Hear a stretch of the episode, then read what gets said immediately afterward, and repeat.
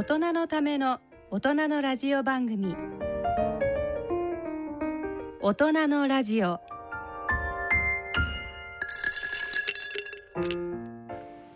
2021年12月第4週大人のラジオ。ご機嫌いかがですか？安倍健人です。ご機嫌いかがでしょうか？人とたいです。今年もあと残すところうん1週間。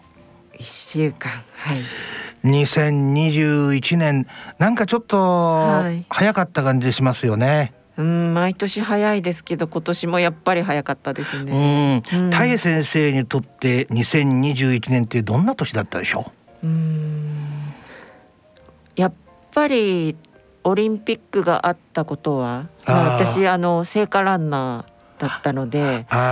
それはまああの一つの記憶には残ってますね。なるほど、うんだけど直接そういうふうに、はいえー自分も参加したからっていうのもあるかもわかんないね。うん、なんかある意味テレビだけで見てるとはい。こう外国でやっててもあそんなに大差はないなっていう正直ね、はい。ちょっと私なんかそんな印象だったですけど、うん、まああとはうー私のまああー専門関係になりますけどなんかこうき身近に危険が迫ってるなみたいな、うん。そういうことを感じさせるはい。なんかあ事件が多かったんじゃないのかなそうです、って思いますよね。なんかあのちょっと違うかもしれないんですけど地震もねすごくね。あの増えてなんか物騒だなと思うような事件とともに、そうですよね、はい。そういうなんとなくこうネガティブなものがうん、一つの文脈の中にはい。少しってなんかあー集まってきてるなみたいなことを私的には、うん。あの感じた部分があってね。はい。どうしたらいいんでしょうかね大先う生。んねこのねコロナっていうこのこのねうんこれ自体もやっぱりそういう意味では一つのそうですよ大きな、ねはい。昔日本って医学とかそういう産業でも優れてましたよね。そうですね。今でも、もまあある程度優れてますけどちょっと昔の意向がね、うん、に陰りが見えてきてるなっていうのはあるんじゃないかと思うんですよね。うんうん、ああいうほら、えーワクチンとかの接種率も最初は40番目ぐらいだったですよねそうで。すね。すごく低かったですよね。だけどそれに反してオリンピックなんか見ると、うん、こんなちっちゃいね、うん。島なのにうん、3番目が日本なんですよね。うん、自国開催だったけれども、はい。だけどこんなちっちゃい国でもそこまでできるっていうのはやっぱりね、うんうん。みんな外に出てる人たちそのオリンピックの人たち外であの海外で練習したりとかしますよね。はいはい。そうするとなんか昔のね、うん、この日本の持つ DNA みたいなうん、ここの何かこの国が持ってるい遺伝子みたいなものがうん。開花するのかなっていうはい。感じがしてるの。うんうん、目覚めるというそう。かそういうのだから。これからのね、はい。若者たちにはどんどんやっぱり世界に出てってもらって、うん、苦しい思いとか大変な思いしてそこで初めてなんかこの DNA がね、うん。光り輝いてくるんじゃないのかななんて思ってなんかあもう一回日本をね、あぜひともねそんなところから開いてってほしいななんていうことをね、はい、まああ本音では思ってるんですけど。はい。それでは大人のラジオを進めてまいります。大人のための大人のラジオ。この番組は各社の提供でお送りします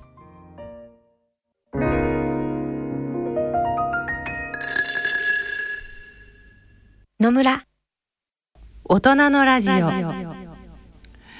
大人のラジオ今回は日本ドットコムのコーナーの拡大バージョンをお送りします。日本のニュースを7つの言語で世界に発信するウェブサイト日本ドットコムの皆さんをスタジオにお迎えして2021年を振り返りたいと思います。えー去年も大好評だったこのコーナー。今年も日本ドットコムのチーフエディターの海田直江さんと一緒にお送りさせていただきます。え海田さんよろしくお願いいたします。よろしくお願いします。はいあの今日初めて日本ドットコムというのをあのお聞きになるリスナーの方もいらっしゃると思いますので改めて日本ドットコムについてちょっと教えていただけますか、はいえー、日本ドットコムは日本の情報世界へということでですね。日本ドットコムは日本語だけではなくて英語フランス語スペイン語アラビア語ロシア語。中国語は簡体字と反対字という大陸の言葉とあと、えー、台湾などで話されている言葉ですね、えー、8つの言語で日本の情報を発信しています。でそれぞれの言語に、えー、ネイティブのスタッフがいて、えー、なんか小さいオフィスなんですけれどもいろんな国の人がいるあのなんて国際色豊かなオフィスであのえー、情報を発信しています。はい、そうですよね。今目の前にね、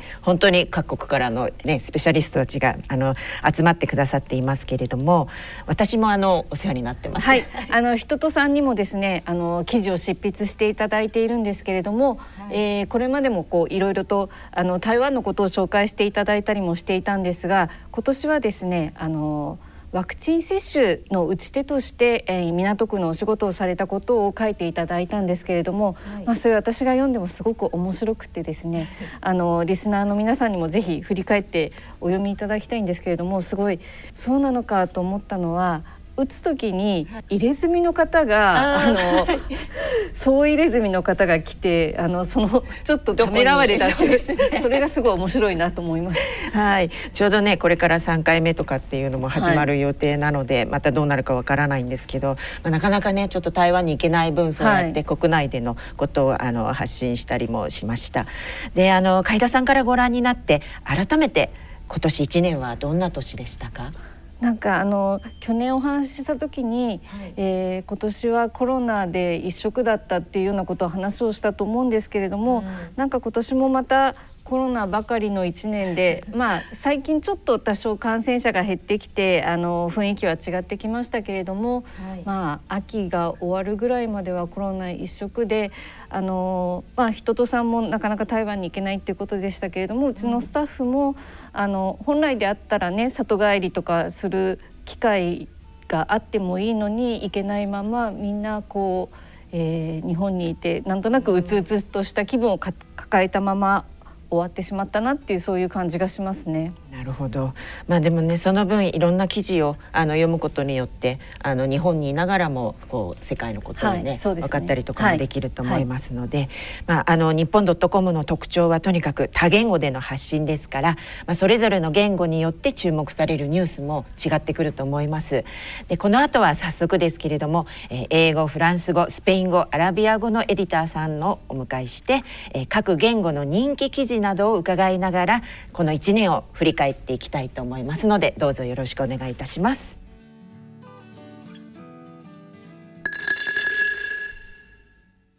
はい、えー、それでは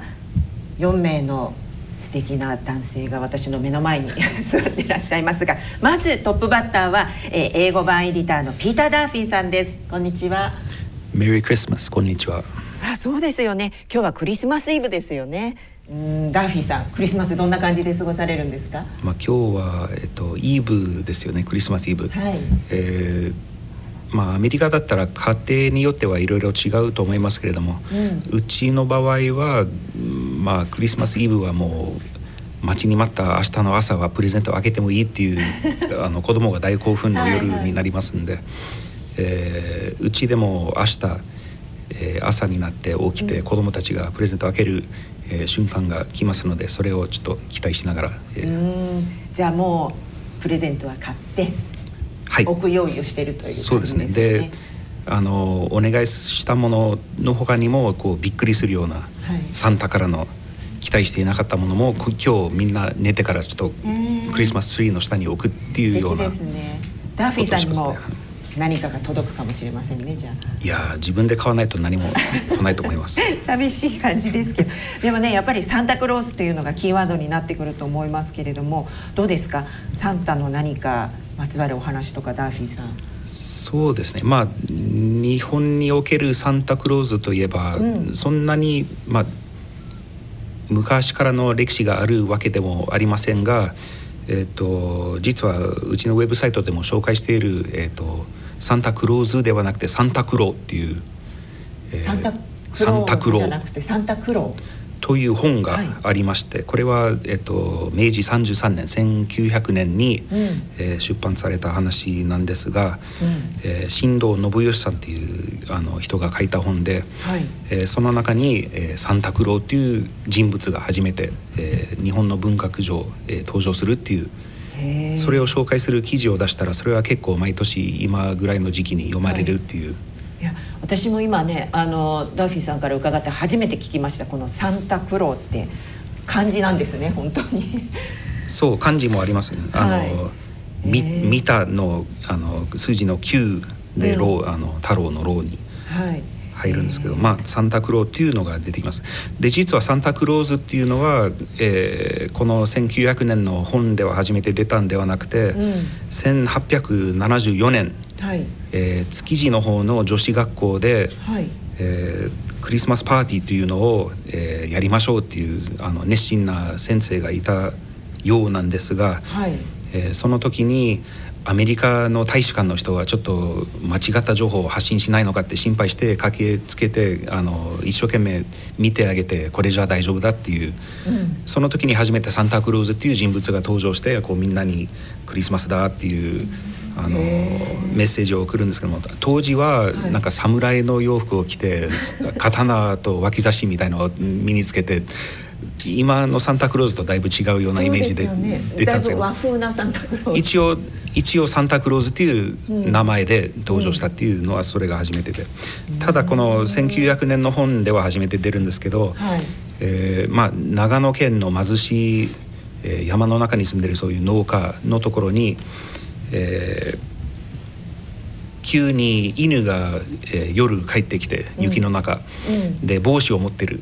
はい、と男の子が気づいてなんか誰か困ってるってみんな一生懸命こう森の中へ駆け込んで、うん、その困ってる人を見つけて、うん、えー、その人を連れて帰ってきて生き返らせる、うん、あの死にそうになって寒そうなそういうところの中で、助けたんです、ね、で助けて、はい、えー、その人が「ありがとうありがとう」って言ってでこの家庭はキリスト教の3人家族で、はい、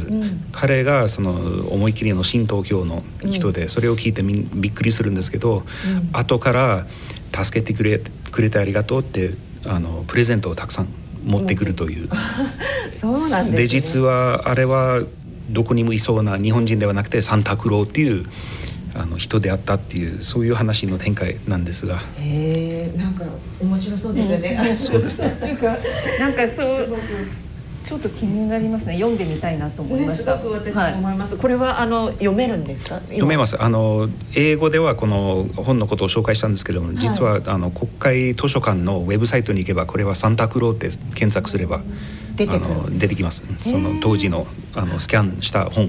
が出てきますんでそれを読めます。じゃあもうあのね行ってみたいと思います。どんな形で描かれてるのか気になるところですけれども。なんかあれですか？あとサンタさんの世界選手権の記事も書かれたという。ありましたね。はいこれは、はい、えーと、残念ながらこの選手権自体は数年前からやっていないという感じなんですが、えこれは7年前ぐらいに出した記事ですかね。2014年のサンタウィンターゲームズという、えー、国際大会があってこれはスウェーデンの北の方の、えー、町でやるんですけれど、えー、この時に、えー、各国のいろんなサンタが登場してサンタ山下はこの時に、えー、初優勝するっていう。日本のサンタ代表日本の山下さんっていう方が サンタの洋服を着てそこに行って、そのコンテストに参加して優勝したっていう、えー、その記事を書きましたね。どんなあの何何を競ったんですかね？読んでみれば本当に笑うしかないんですけどもこのポリッジの早食い大会ですとか、はいうんえー、まあそのプレゼントのどこまで高く積み上げることができるのかとかそういうなんかクリスマスにある程度は関係のあるようなそうでないような。力比べみたいな感じですですがその時に山下さんっていう三大山下が、はい、えーめでたく、えー、優勝することができてその時の、えー、全世界の、えー、サンタチャンピオンになったっていうその記事を書いて、えー、出したのを今でもヒットは結構これはきますね,、うん。ね、でもなんか中止になってしまったのがちょっと残念ですけどぜひ復活してみたらそうです、ね、今だとねいろんな配信の形で見れると思うので楽しそうだと思います。はい、あとあれですよね前回お話しした時にもあのおっしゃってくださった流行語大賞とか漢字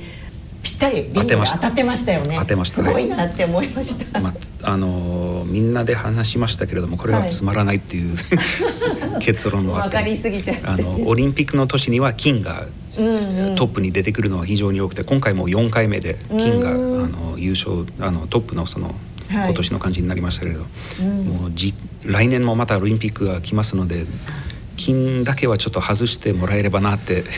いう感じがしますんで。またねその時にはダーフィーさんに予想してもらうような形にしたいと思いますけど、ね、ちょっと考えます。はい、うんそうか。でもやっぱりねこういうねいろんな流行語大賞とか漢字あの翻訳するの大変だとおっしゃってましたけど今年は割と簡単でしたかね？まあその漢字自体を紹介するっていうのはどうしてもあの英語圏の人に漢字はどうのこうのっていう時はあの言語のレッスンになるしかないんですよね、うん、その記事自体は。なのでそうではなくて今回の漢字っていうのは、まあ、金はオリンピックの年だからトップに来たって前回も金が出てきた時は金ジョン・イルが亡くなった年だとか、その北朝鮮がミサイルを飛ばしたとかその金がいろんな意味で入ってくるケースはあるんですけど、はい、えー、まあその全体の流れを見て、えー、コロナの話題が多くてその中であえて明るい感じを選ぶっていうそういう、あののも見受けられましたんで今回トップ10に入ったのは「えっと、飛ぶ」っていうあの大谷翔平の賞ですね。でこれは初めて二十何年間もこのコンテストでやってトップ20に入ったのは今回は初めてでしたね。ね。だから大谷選手の影響はかなりすごいってそういう明るい話題をみんな求めて、えー、応募するっていう、うんうん、投票するっていう感じですね。なるほどそうだったんですね。あとは何かあれですかね？気になるというか。記事をたくさん書いてたくさん出して英語でこの日本の情報を出してその中で結構反響が来るのはやっぱり日本に興味を持つ方々がたくさん呼んでらっしゃるので、はい、日本に行きたい日本で勉強したいっていう人がたくさん中にはいて、うん、今行けないわけですよね。うんあの日本政府がいろいろそのコロナ対策っていうことで、はい、あの入国は禁止令とまではいかないんですけど、うん、なかなかあのビザを持ってても入国はできないっていう。で、ね、それでその困っている海外の、えー、日本で勉強したい大学生大学院生がたくさんいてそのインタビューを載せたりすれば、うん、結構それを読まれたんですね。日本に行きたいのに行けないっていうそういう強い感情が感じられます。そうですね。まあねこのメインタイトルにも私たちは見捨てられたとかね日本に入国できない留学生2万7千人の悲痛な叫びという感じで書かれていますけれどもそうですはい、はい、あのね各国で本当に行き来できない状況が長く続いているので、まあ、こういうのを見て現状分かって、まあ、それでも少しでもあのこれから先どうなるのかっていうのがね分かるようなきっかけになればいいと思いますけれども、まあ、これあのいろいろな言語にもあの翻訳されて、結構な反響があったんですよね。そうですね。あの各言語あのとてもよく読まれました。うん、で正直言ってあのどちらかというと日本人のスタッフの方がこの記事に対する感度は低くって、うん、あこんなにこの記事って読まれるんだ。だから。えっと、私たち基本的な作り方は日本語でまずベースの記事を作ってそれを多言語に翻訳していて、はい、まあなるべくあのえーと、いろんな言語で読んでいただけるようなコンテンツを作りたいと思ってるんですけれども、うん、でもこのこの記事に関してはあの反響の大きさにあこういう記事にニーズがあるし、はい、えー、日本に行きたいと思って来られない方がこんなにいるんだっていうことを逆にあの他の言語での反響を見て日本人が気づくっていう、そういう感じでした。まあ、そういう形のものをあのこれからもダーフィーさんいろいろと取り上げていっていただきたいと思います。はい、ちょっと短い時間でしたけれども、ダッフィーさんありがとうございました。はい、ありがとうございます。Thank you。大人のラジオ。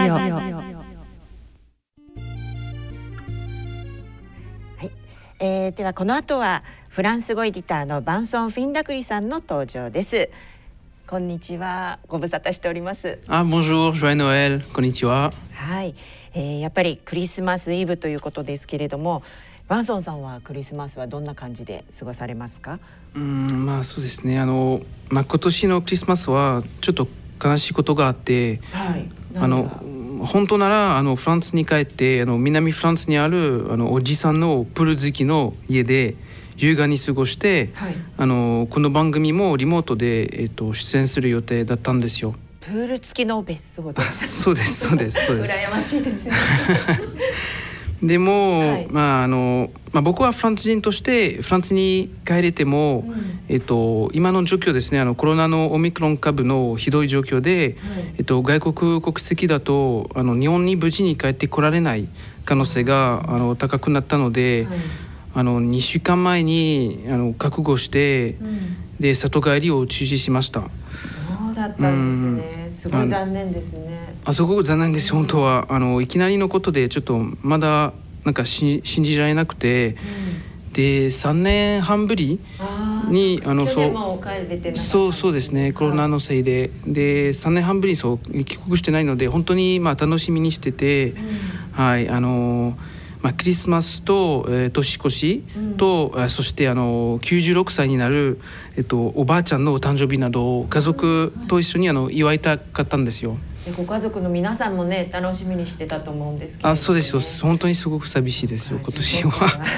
あれですかね。なんかネット越しというか画面越しで。あそうですね。まあ今の時代ねもうあのビデオとかで、うん、あの携帯でまあ連絡はできるようになりましたけど、うん、まあ直接会わないっていうのはすごくあの、ね、そうですね。違いますね。まあ、次に行ける時を楽しみにしてますね。あの、うん、春か夏か、はい、えーと、国際状況が落ち着いてきたら。はい、はい。じゃあね行けなかったフランスですけどそのフランスのクリスマスというのはどんな感じなんですか？えーとですね、あのフランスとあの日本の大きい違いの話すると、うん、あの日本には、えー、クリスマスは恋人や友人と過ごして、うん。年末年始は家族で、えー、という人が多いけれど、うんうん、あのフランスは逆ですね。あのクリスマスは、えー、家族と、はい、で年末年始は、えー、友達と過ごすことが多いですね。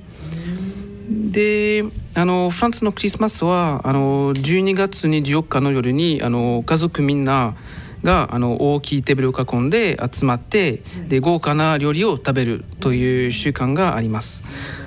あの豪華な食べ物といえば、えー、例えば、えー、生牡蠣でそしてホタテ貝。あのフォアグラあの、フォアグラすみません。日本語の発音でフォアグラでスモークサーモン、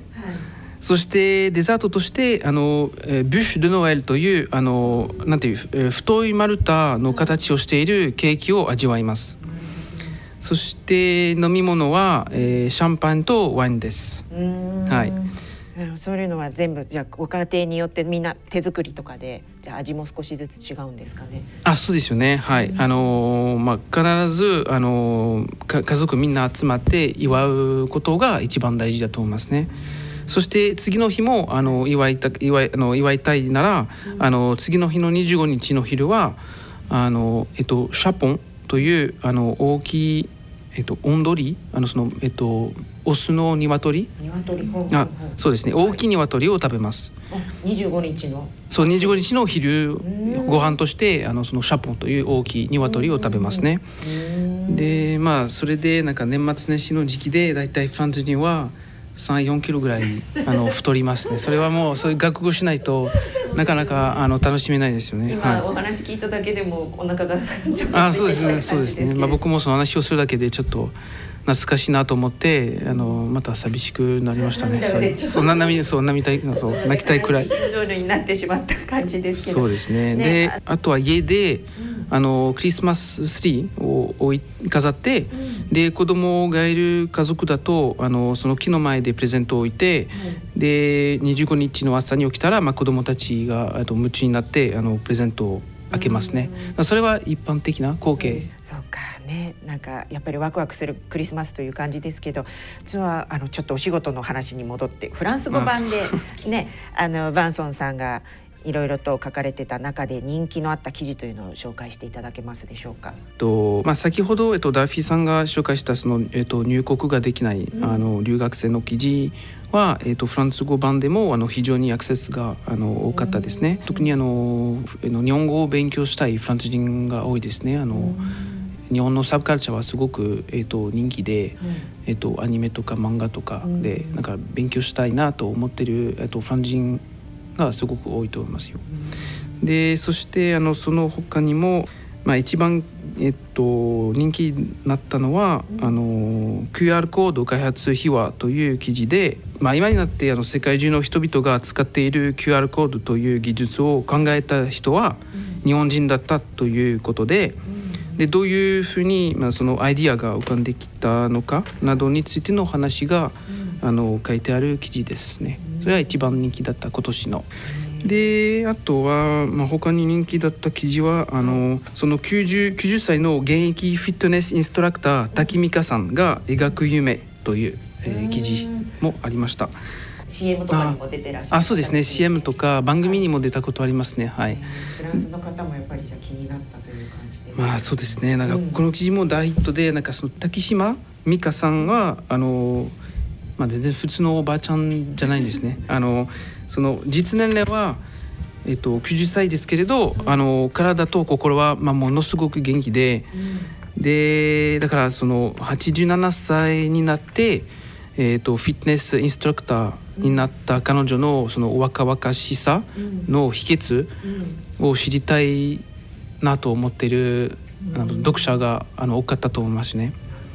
なんかまあ画像も印象的です。そしてあとは、まあ、3本目そうですね、えっと、人気だったもう1本はあのそのベリーダンサーの、えっと、ファリダ・ユミという、えー、日本人の女性を紹介する記事が、フランス語圏の国々にあの非常に読まれていました。まあ、なぜかといえば、えっとその記事のバナ写真を見たらすぐ分かるでしょうけれど、あの彼女は、えー、セクシーですね。そうなんですね。はい、あのまあ女性のその体のセクシーな部位を露出してあの目を引きつけます。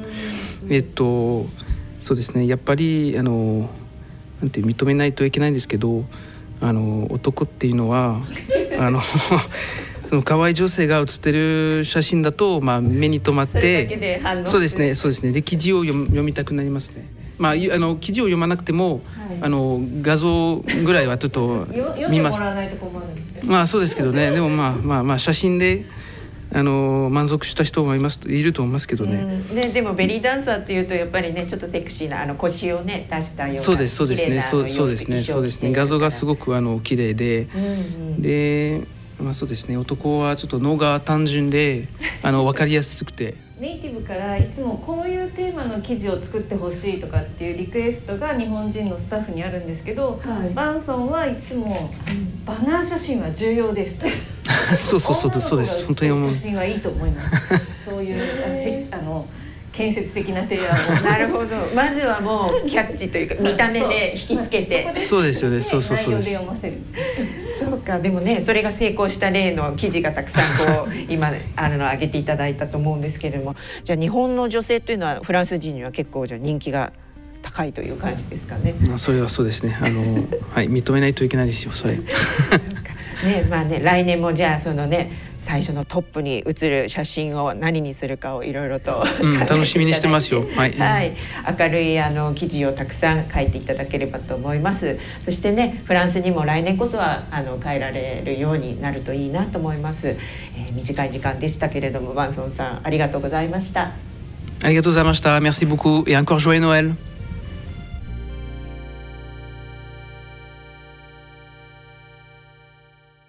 大人のラジオ。は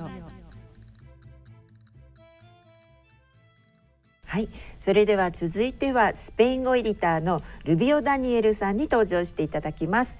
えー、ルビオさんこんにちは。Hola feliz Navidad. はい。えー、皆さんにねクリスマスのことについて伺ってるんですけれどもスペインのクリスマスというとどんな感じなんですかね？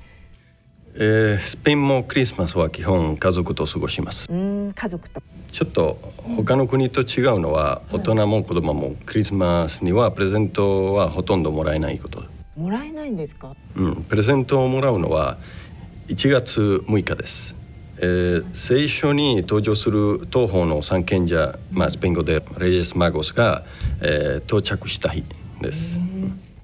なるほどじゃあそのクリスマスの25日ではなくてイエス・キリストが生まれた時に3つの贈り物を授けるためにやってきたこの3人の賢者の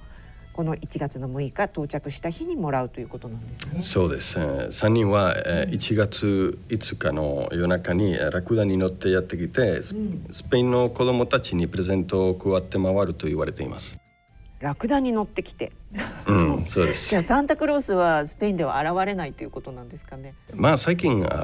れてますけど、あの私は子供の頃は現れて現れていなかった。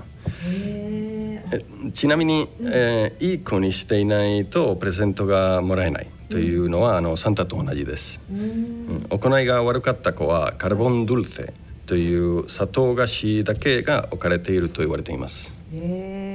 も一応お菓子はちょっとはもらえるんです、少しですね。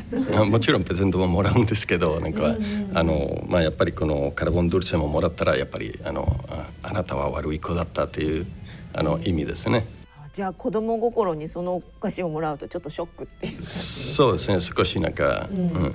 ショックだったけど。俺はもらったことないけど私は。えー、まああの、はい、あとはまあまたあのスペインはあバスク、カタルニアガリシアアンドルシアそれぞれの地方によって言葉も文化も大きく違うことが知られていますが、はい、えー、クリスマスの行事も、えー、それぞれ特徴があって、うん、えー、まあ私が一番面白いと思うのは、うん、カタルニア地方のクリスマスでカガティオっていうものです。あのこれは別名であのトロンコデナデナダルかあのティオ・デ・ナダルあのクリスマスのマルタとも呼ばれるものであの子供たちにとってはプレゼントやお菓子を届けてくれるサンタクロースのような存在なんです。うん。今あのルビオさんにちょっと写真を見せていただいてるんですがこれこれ何？何？なんか全然あのサンタクロースとかぬいぐるみとかいろんなのを想像してたのと全く違うなんか公園の隅っこに置かれてあるようなそうですね。変な変なポケモンみたいな感じで、はい、あのまあそれはあのクリスマスが近くなった12月8日カタロニア地方の人々はあのカガティオを作るためにマルタを買いに出かけます。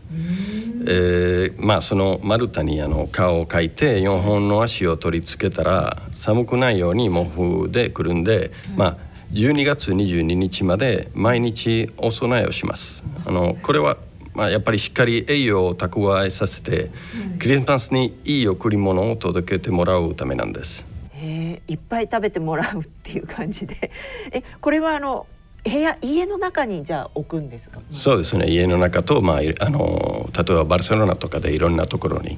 あの置いてあります。えでそのあのお供えっていうのは食べ物そのちょっとこうそうですね。あのなんかお椀にお茶碗に入れたりとかして。そうみかんとかいろいろ。面白い。参りねそうですよね。お仏壇の前みたいな。まあもうすぐ意味わかると思いますけど、はい、まああのカガールというのは、うん、カガティオのカガールというのは動詞なんですけどスペイン語でうんちをするという意味、そうなんです。あのあのまあちょっと下ネタでごめんなさいけど あのうんちをするというあの、うんはい、意味なんですけど、うん、まああのクリスマスイブの日はあのみんな歌いながらカガティオを杖で叩きます。まあ太らせてあげといて今度叩いちゃうんですそう。背中を叩きますけどあちょっと歌は長いなんですけどまあ一つのところはまあちょっとカガティオアモンドとトゥロンうんちを出したくなかったら、えー、杖で打っちゃうよポンっていうみたいな歌。あの子供たちはうち なんか打ちながらそれを歌ってまあそうすると翌朝は毛布の下にプレゼントやお菓子をうんうんと生み出しておいてくれるというわけです。なるほど。ここまで聞いてようやくその意味が よくわかりました。そうなんです。でもそれを聞くと何とも言えずあのこう可愛らしい可愛いねですね。うん、習わしというかそういう感じですけど。プレゼントが生んだ後、えーカガティオは土に帰りなさいという燃やされちゃうんですよね。あそうなんですね。この丸太はそれごと燃やされちゃうそうそうやっぱりマルタだからね。なるほど。そうか。ちょっとでもこれかなり気になるのでぜひね皆さんもあのカガティオでこう検索してい見ていただけたらね多分写真が出てくるのでへえと思われると思いますではじゃあルビオさんにもですね今年度スペイン語版で人気のあった記事をご紹介していただきたいと思います。はい、えーっとスペインラテンアメリカなどでもあの日本文化やメイドインジャパン製品はとても関心が高いです。芸者さんを取り上げた、えー岩下久文さんの記事、芸者三味線音楽の継承と日本舞踊の発展に寄与した伝統文化の担い手という記事、えーが結構人気だった。うーん。どんな感じの？記事だったんですか？あ、えー、とこれはですねあの専門家の方にお書きいただいたんですけれども、そのまあ実は日本人にとっても芸者さんってあんまりみもう今や身近な存在ではないんですけれども、その芸者さんっていうのがどんな、えーし職業というかですね、えーなのかっていうのを、まあ、あの紹介しているんですけれども宴席で楽しませるっていうのがもちろんあのお仕事ではあるんですけれども実はそのそれを通じてですねその音楽の継承者っていうか、日本の伝統の音楽の担い手であるっていうようなことを分析されている記事なんですね。えー結構じゃあねあの我々日本人でも本当にわからないそうですよね。はい。でこれもさっきもそういう話をしましたけれども、日本語よりもそのスペイン語で反響があったりとか、その海外の方にとても興味を持っていただけた記事でしたね。うーん。なるほど。そっかね。あと他にはルビオさん何かありますか？あとはスタジオジブリの「千と千尋の神隠し」公開から20周年という記事や G-SHOCK の開発者を取り上げた取材記事も人気だった。やはりじゃあアニメというのもあの人気なんですねうん、そうやっぱりあの、まあ、アニメの記事はいつもよく読まれてますけど、えーまあ、あと日本のあーブランドとかね、あのカシオとかあの、特にあのラテンアメリカで有名で、あのまあ、実食の記事のコメントで結構あのコレクターも出てきたきました。このね G-SHOCK のお話人気ということですけれども海田さんどんな感じのあの内容だったんですか？あ、えっ、とこれはですね、あの実は次に登場するハッサンが、えー提案して、この G-SHOCK の開発者の方を取材したらいいんじゃないかっていうのはハッサンの提案で始まったんですけれども、はい。で、あのまあ初代の G-SHOCK を、えーなんていうんですか開発した方の、こう裏話的なものを、えーハッサンも一緒に取材って聞いてるんですけれども、であのとても面白くてその当時っていうのはまだ腕時計って何ですかドレスウォッチじゃないですけれども、薄くって革のベルトがついてるのが、まあ普通の腕時計だったんですけれどもそのああいうゴツゴツしたものっていうのがまだあまり人が思いついてなかった時代に、まあ、カシオ内で提案をして作ったと。で、その検査する機会もなかった時代なので、あの研究所のトイレの窓からあのコンクリートに下に3階ぐらいから下に落とし何度も落としてそれでその耐久性の試験とかをしたっていうので記事の中ではそのトイレの窓まであの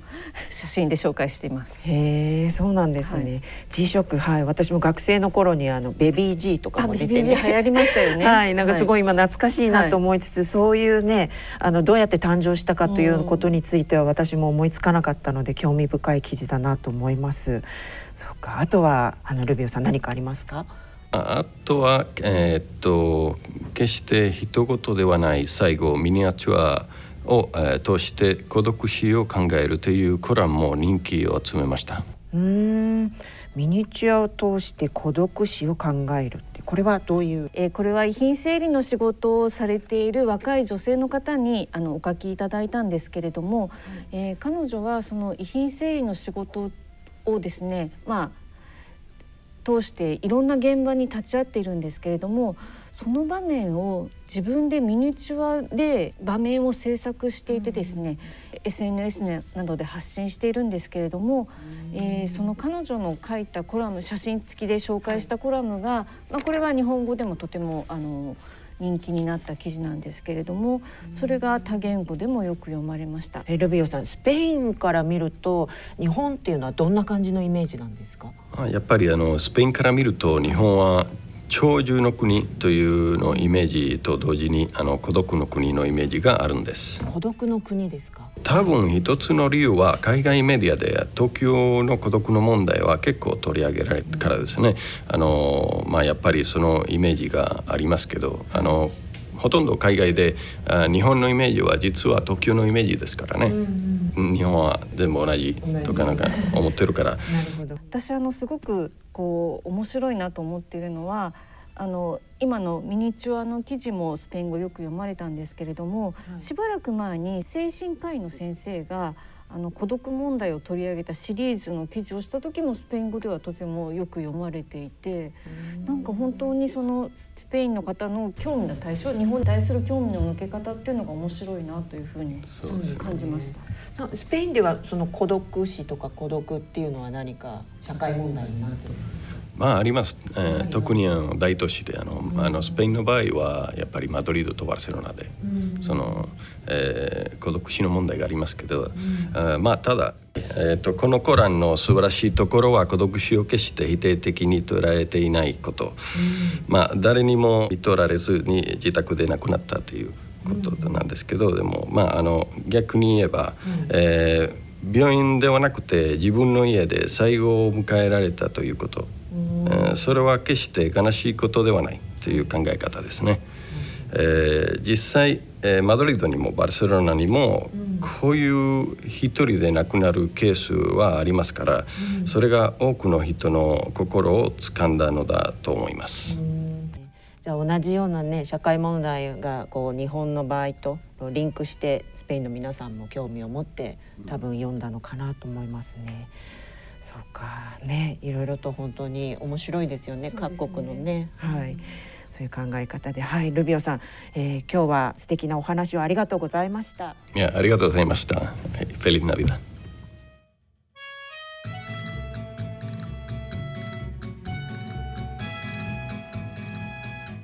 大人のラジオ。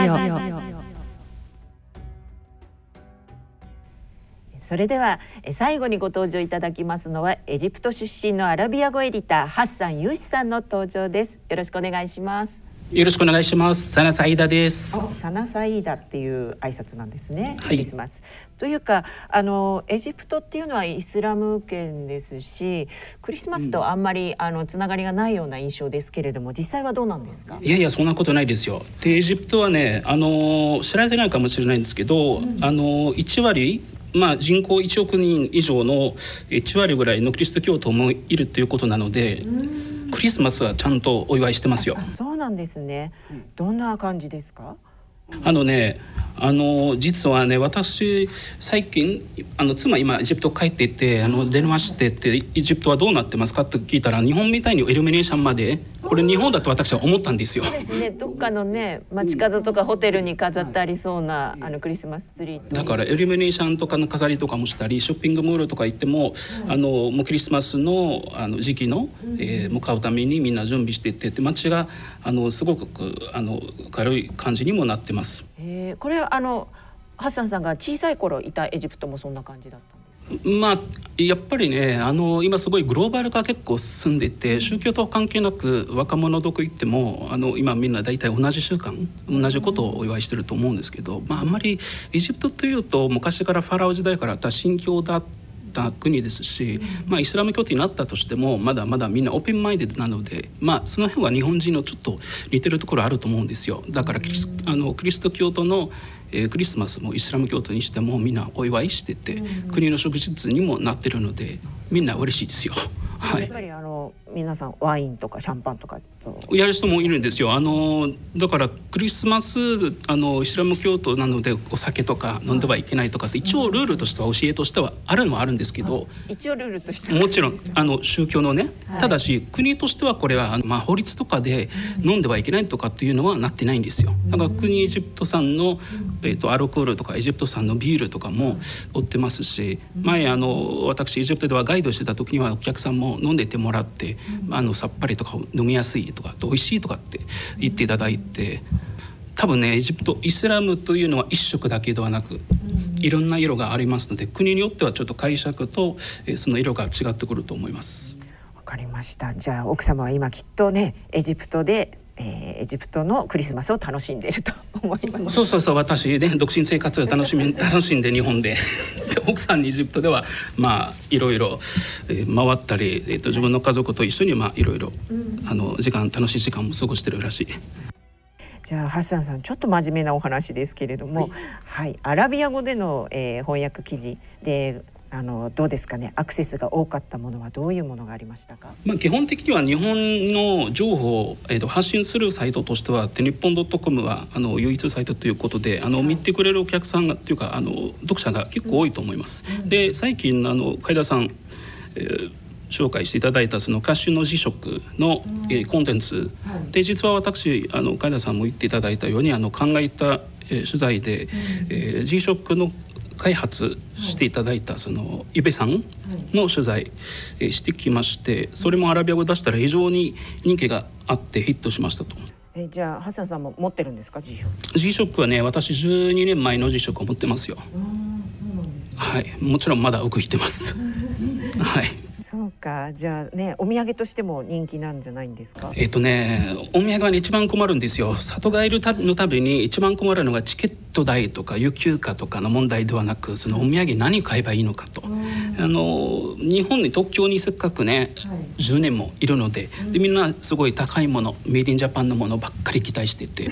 はい、みんな私の給料とかって知らないんですけどそれもちょっと考えてほしいんですけどでメイディンジャパンのものばっかり期待するのでそれと違うものを持っていけばもう本当にがっかりした顔とかあの怒られるというかねまあまあああはいありがとうとかって横に置いてって言って終わりなんですけどうーんって思うんですけど。じゃあもうメイドインジャパンが一つのあれなんですね。そうそうそう。メイドインジャパンとかって G 食って言ってもねあの偽物っていうか日本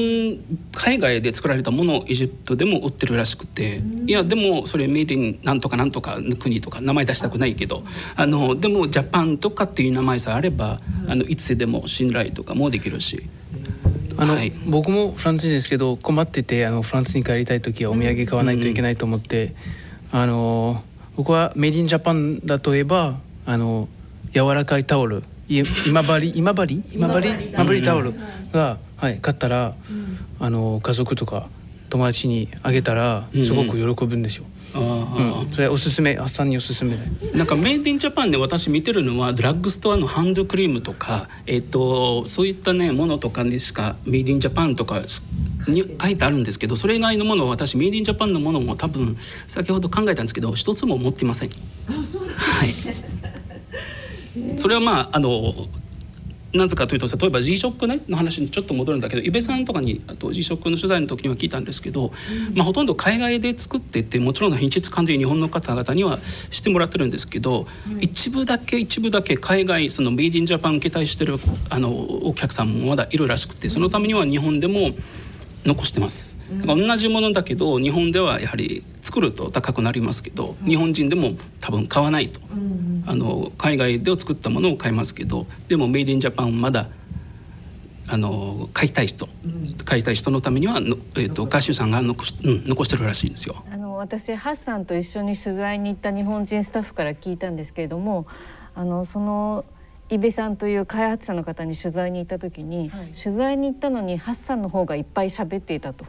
でそれは何でかっていうとそのメイドインジャパンのものを作るべきだと。でその海外でも日本と同じクオリティの検査とかを厳しくしてクオリティのものを作れるって言ってもそうじゃないんだメイドインジャパンで作ることが意味があるっていうあのすごい、えー演説をして帰ってきたらしいですよ。それぐらいあのえー、今日本人となったハッサンはあの、ネイティブの日本人以上に日本のことを思って。そうですよね。何回かね登場していただいた時もその日本愛というのは並々ならぬ高いものを感じたんですけれどもあの他にもあれですかね？なんかツイッターで注目度が高かった記事もあるということですけれども。あのその時あの日本ドットコムのそのツイッターではあの結構注目されてたのは日本のその電車内には起きた事件の話ですよ。電車内で起きた事件の話。はいはい、うん、この間その事件がなんか3回もあったと思うんですけど、うん、あのその一つはその私が使ってる、はい、普段ね毎日使ってる地下鉄では起きました。そうだったんですね、はい、しかもその日に私もその電車の1分前の電車に乗っててで奥さんも30分前にも同じ電車にも乗ってましたよ。じゃあねちょっとタイミングがずれてたら本当に何かその遭遇してかもしれないんですよ。はい。ですごいそのニュース見てて非常にびっくりしましたけど、うん、あのだからそのニュースを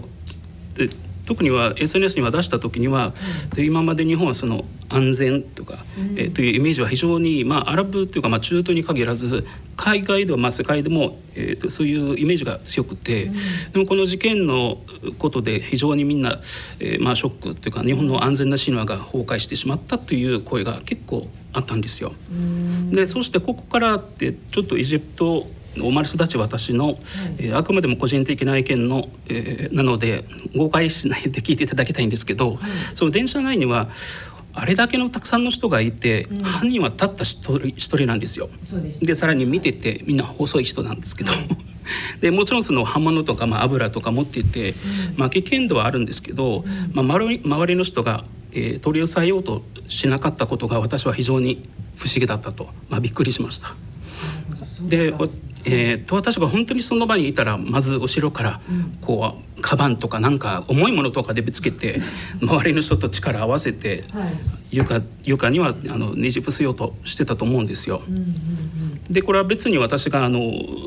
体がちょっと大きいからとかという意味ではなくて、ね。はい、まあ、筋肉ちょっとこの間ねあのダイエットの話してたんじゃないですか。ダイエットちょっとで結構落ちましたよ。えこの間よりも5キロも痩せましたちなみに。はい。すいません。でもまだまだ一応あります力が。はい、であの筋肉とか本当は体というよりも、うん、こんなあの経験があると、うん、えっと、その時にはその危ない時にはどうしたらいいのかって一応私常には心の準備と頭の準備もちゃんと、うん、えー、ありますよ。えもちろん。はい、なのであのエジプトのあの時にはあの例えば、えー、女性とかね、あのもし電車とかとかではあの痴漢とか、セクハラとかにあったらもうみんなすごい声上げ上げて、うん、あの痴漢とかって言ったらってみんな集まって、うん、警察官とか来るまではみんなその人をもう本当ボコボコして、もうすごいあのみんな力合わせて捕めるわけですよ。捕まってで警察逆に警察来たらもう助かったみたいな感じで「あありがとうございます」みたいな感じではい。うんまあね、多分日本も少し前まではそういう感じだったのかもしれないんですけどなんか印象としては最近は逆に注意した人の方が。ね、危険な目に遭うかもしれないっていう。ところで、うん、あの見て見ぬふりじゃないですけどその一歩をね、どうしてもためらってしまいがちになってしまってるような気もしますけれども、うん、よく私も見てますよ。電車とかで見てて見てないふりとかしてて。で私見てて見てないふりとかはしない。見たら反応します。うんで、えっと、なぜかというと先ほどそのエジプトでも私日本に2012年日本に来たんですけど2011年のアラブの春エジプト革命にも参加してて、あのタヒリール・ヘルバというところでもそのモバラック政権倒すためには集まっていて、そのモバラック政権の当時の警察とのその銃とかにもめくられたり、うん、でお命に本当に脅かされること、まあ、脅かされる経験もあるので、で自分の心の中でも、まあ、日本に来てもその正しいことのためなら男としては命を懸けてもいいと思うぐらいで、うん、えー、電車の中でもそういうことを見たら絶対私が反応してたと思うんですよ。だからその刃物とかまあ私もねあのまあ、ニュースで見ててその20センチとか刃物を持ってた男とか、えー、その事件とかでもしその私もいたらもちろんその自分はあのまだ若いので逃げられるんですけど自分は逃げたとしても、自分よりも弱い人はどうするのかと考えるんですよ。子供とかどうするとか。そうそうそうお年寄りの方とか、で女性の方とか、特にはそのなんか女性の方は一番最初には刺された、その最初の事件とか。でもあったのでで本当にその人たちを置いて逃げればいいのかと。で次の日私自分の鏡の前で自分の顔見れないと思うんですよ。でその時ちょちょ一つでもね反応すれば次の事件とか起きてなかったと私個人的には思ってます。あの日本も東震災などもいろいろいろんな自然災害も多い国なので、うん、日本の不思議なところというのはみんなで力を合わせて、うん、あのそういったまとまった社会なのでそういったところもちゃんとそのなんか事件とかの時には力を合わせてやってもらいたいのかなというふうには思ってます。ハッサンさんからね、うん、今本当に私たちにこう継承というかね勇気が持ってみんなで頑張ろうっていうようなね感じのあのアドバイスをいただきましたけれどもなんかあのこの際ですからねやっぱり日本に対しての愛を込めてもっともっとあのリスナーの皆さん含めて言っておきたいっていうこと。あのだからあのその電車ねその3回の繰り返しあったので最初の、えっと、事件とその次真似されてしまってまた次も真似されたとその、えー、犯人がそれ言ってしまったので、うん、もし最初の事件の時には反応があったらあの本当に次と次もなかったと思うんですよ。だから電車の中でまずみんなこうドアの近くとかには自分のスマホとかでゲームしたり、あの寝たりあの音楽とか聴いたり、まあ、特にはその最近のノイズキャンセリングの機能とかついてるものが非常に多くて、えだから何が起きても近くにはもうわからないそうそうそうそうあるとしてもそういうシーンも本当にあったんですよ、前の事件とかで。でだからあのちゃんとね電車にいたといるとしてもしっかりね周り見てて、あのその危機感とかねちゃんと、えー、そういった意識とかしていただいて、あの何が起きるかわからないぐらいというふうには考えてもらえばと思うんですよ。そんなあの平和だと感じないでくださいというふうには思ってるんですよ。わかりました。はい。ね改めてね来年は日本がね安全な国であるということをねあの発信していければと思いますので。では、えー、ハッサンさんありがとうございました。どうもありがとうございました。サナサイダです。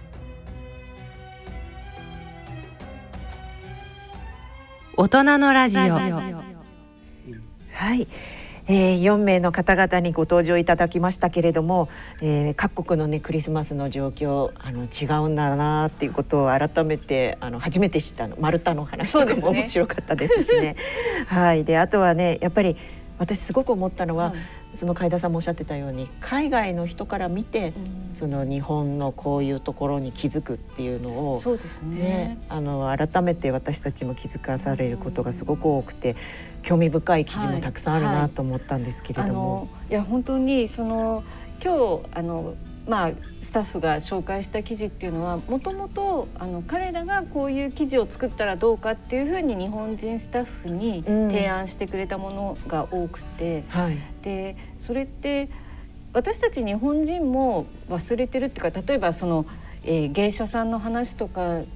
もう接する機会がないので日本人でもよく知らないから、うんうん、まあ、彼らの視点で提案されてこう記事になってみるとあこういうものなのかと気づかされたりとかね、はい、そういうことがあるのであのこう日本の中にいて日本人だけの視点というよりは、まあ、日本に暮らしている、まあ、彼らほとんどもう日本のことをよく知りすぎているので、ねね、半分日本人じゃないかと思うんですけれども、はい、あのでもその。えー、日本に生まれ育ったわけじゃない人の視点から見て日本のこんなところが面白いとか不思議と、うん、不思議だっていうようなところを、まあ、日本 .com としてあの発信これからも発信していけたらいいなというふうに思っています。はいね、私も1年通してね皆さんとお話しさせていただいて本当に皆さん個性的で個性的ですね。すごく面白いですし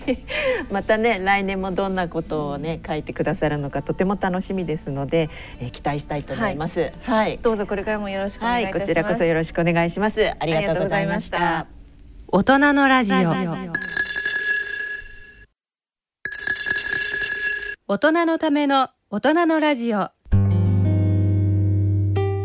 今回の大人のラジオはいかがでしたでしょうか？来年のもう来年が近いですからね。ねそうですよね。はい先生何か来年の夢とか、はい、計画とかありますか？うんもうねコロナ2年目今度3年目で、うん、だんだんと自分のペースというのが分かってきたので、はははいまあちょっとその本をちゃんと書きたいなっていうのが一つですね。うん、あとはあの今年本当は舞台が台湾である予定だったんですけど、はいはい、やっぱりそれがね行けなかったので、うん、来年の7月にまた、えー、再演の予定が一応決まったので、うん。うん、今度こそはねあのその頃には海外への渡航ができるようになってるといいなっていうそういう期待があります。やっぱり大先生はでもあれだね、うん、こういろんなところにこう埋め込んできますね。そうですか？そのそのそのコロナには、はい、そのコロナには、えー、もう大丈夫になっているんじゃないかというね、はい、ちょっと無理があったね。いやいや、えで安倍先生の夢は何です？なんか不思議とでもですよ。うん、ずっとこうこもってることが多かったので、エネルギーは充電されてるのかなっていう、うそういうのありませんか？そうですね。はい。だからやこの辺でやっぱりね先ほどのタイ先生じゃないですけど、はい、まあ私が何かできるっつったら平和の活動か、うん、そういう社会病理的な活動で、はいうん、やっぱりこうそういうところに向かって頑張りたいなっていうエネルギーはなんか充電されてる感じがするんですよね、リスナーの方どう思ってますでしょうかね、うん、それではお時間となりました。お相手は私安倍賢人と。人とたえでした。それでは来年の放送まで。はい。さようなら。